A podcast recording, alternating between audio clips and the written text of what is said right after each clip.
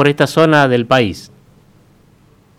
Bueno, contarte que desde Cuyo, San Juan, donde soy oriundo, eh, legalmente y principalmente viendo a personas, dirigentes, militantes, comedores, merenderos y viendo la posibilidad de articular políticas educativas, culturales, sociales en este gobierno coalición que entendemos y comprendemos que nadie se salva solo, en equipo, y bueno, la idea es, estamos contarle a la gente que está escuchando la radio, aparte de merenderos, comedores, tenemos una escuela de oficio y también la formación política y social en comunicación social como muy pronto en Resistencia hay otros jóvenes que están trabajando ya.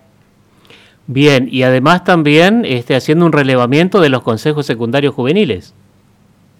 Claro, lo que ocurre es que los centros estudiantes, en la modificación, el cambio virtual, el inicio de clase que ahora arranca en todo el país, entre comillas arranca porque eso queda en, cada jurisdicción, cada gobierno de la provincia, que yo no me pienso meter y ni opinar, sí creo que cada uno cada cosa en su lugar. Claro. Pero te hablo del caso tuyo, si están empezando, y los centros estudiantes se vienen nuevos relevamientos y las nuevas comisiones directivas, eh, chicos de secundario, ¿por qué?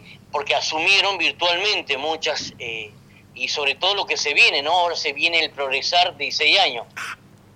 Claro, y acá en el Chaco justamente ayer anunciaron desde el Ministerio de Educación de la Nación la construcción de 20 nuevos edificios educativos y la ampliación y refacción de otros 20 edificios, en firma con el gobierno Capitanich. Sí, sí, un gobierno que está trabajando y articulando muy bien con las políticas nacionales. El gobierno Capitanich, sabemos bien claro, es una persona que trabaja muy bien con los medios de comunicación y con y abordaje y con la gente, los barrios. Pero, a ver, no basta en hacer escuela. Acá el tema también tenemos que entender, no dejemos el docente. Exactamente. A la persona que limpia la escuela, no dejemos los porteros, al administrativo, que es parte de ese equipo educativo que es parte de la educación. Sin ellos no es el Ministerio de Educación de cada provincia. Claro. Bueno, Eduardo, te deseamos el mejor de los éxitos en todo el, RAID que estás realizando por 10 provincias en la República Argentina.